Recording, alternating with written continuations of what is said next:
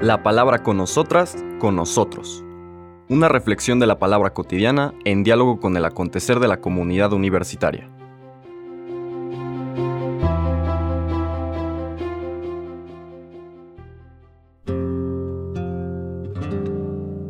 Hola, buenos días. Bienvenidas, bienvenidos a la palabra con nosotras, con nosotros. Hoy lunes 5 de febrero, en particular en México, cambiamos nuestras lecturas porque es la fiesta de San Felipe de Jesús, el primer santo mexicano, que inclusive en la Ciudad de México, que es su lugar de nacimiento, es una solemnidad.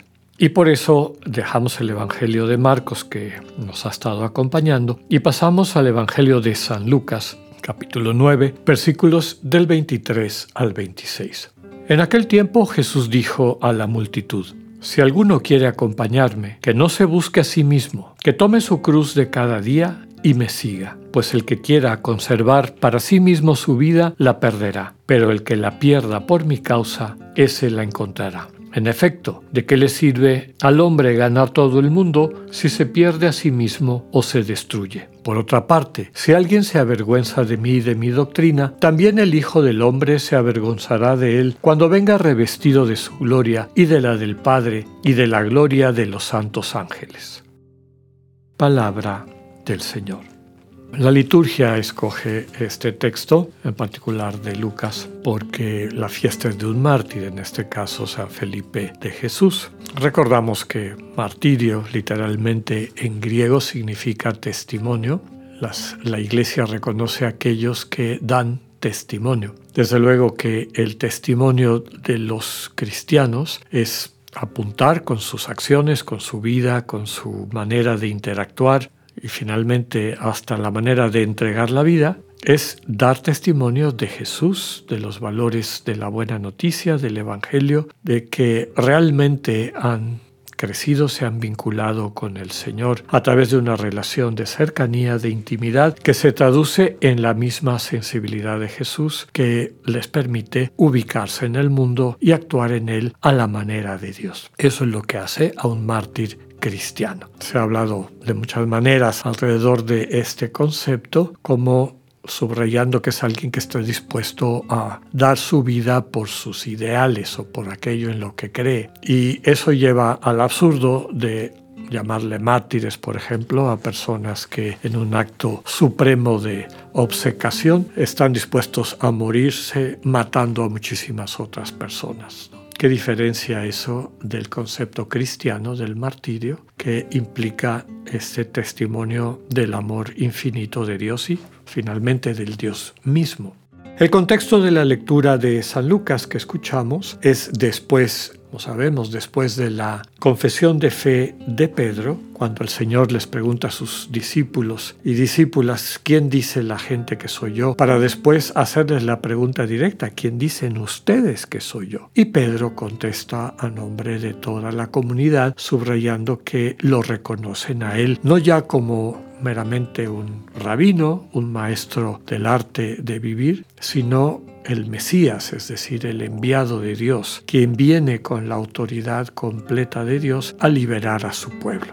El Señor inmediatamente después describe en qué consistirá su mesianismo, la manera como va a liberar a su pueblo, que ya sabemos que implica asumir sobre sí todas las consecuencias del pecado, es decir, del egoísmo que nos lleva a maltratarnos, a matarnos mutuamente asumirlas sobre sí de una manera solidaria, podríamos decir, en la línea de los cánticos del siervo sufriente de Yahvé de Isaías, del profeta Isaías. Sus heridas somos sanados y las heridas que tiene son nuestras heridas. Por nuestros pecados asume todas estas consecuencias, como decíamos. Ya hemos subrayado muchas veces que no se trata de pagarle deudas a un banquero cósmico, a este Dios que va contando lo que se le debe, sino las consecuencias concretas que todas y todos hemos experimentado de las acciones de desamor, tanto aquellas de las que somos víctimas como aquellas que nosotros cometemos. Entonces, de esa realidad de herida,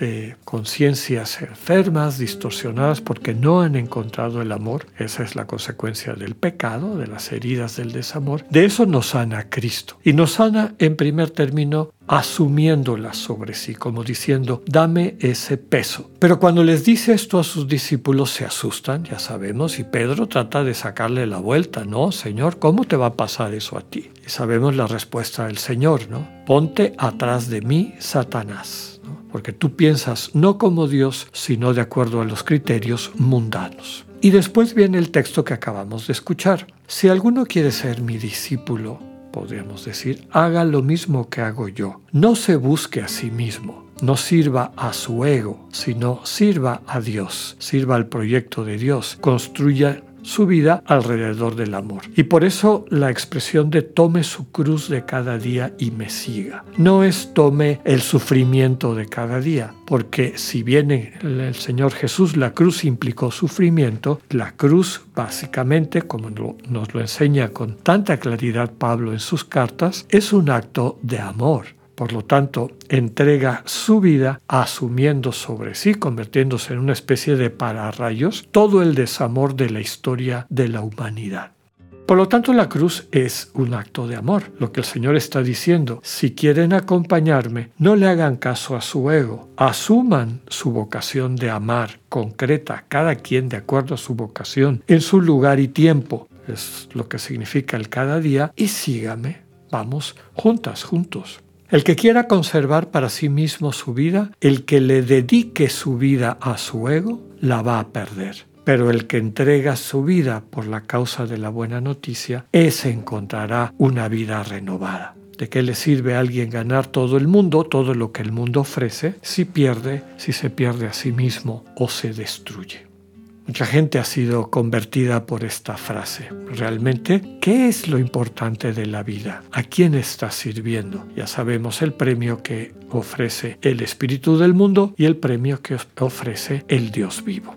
Con esta lectura, y quise terminar en esta fecha del 5 de febrero, en este santo tan querido de nuestra tradición nacional mexicana, el primer santo mexicano, podríamos decir los primeros frutos de la evangelización, porque pues sí, muere en el siglo XVII, perdón, XVI, a finales del siglo XVI, durante esta fuerte persecución que se dio en Japón contra los cristianos. Pero les decía que quise eh, elegir esta fecha para hacer el cambio de que de ahora en adelante ya no voy a hacer los comentarios del Evangelio del día porque ya cubrimos todos los Evangelios de los dos ciclos de las lecturas feriales, es decir, de las lecturas entre semana. Y ahora vamos a utilizar los próximos dos años para hacer comentarios sobre las primeras lecturas que están eh, normalmente encausadas ya sea al Antiguo Testamento o a las cartas del Nuevo Testamento, a los textos que no son evangelio del Nuevo Testamento. Así que a partir de mañana tomamos esta temática de la primera lectura. Quienes quieran consultar los comentarios del Evangelio de cada una de estas semanas han quedado todos grabados y están accesibles en mi página personal www.alexandersatirka.sj.info. También los pueden encontrar en Spotify, nada más yéndose a poniéndolos en orden del más antiguo al más nuevo. Ahí encontrarán, por si quieren escuchar, los comentarios del Evangelio de cada día. Nos vemos mañana con esta nueva etapa de nuestro podcast La palabra con nosotras, con nosotros. Que tengan un buen día, Dios con ustedes.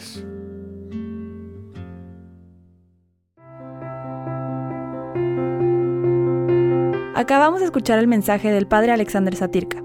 Escúchalo de lunes a viernes a las 8.45 de la mañana por radioiberoleón.com, a través de nuestra app gratuita para iOS y Android o por Spotify.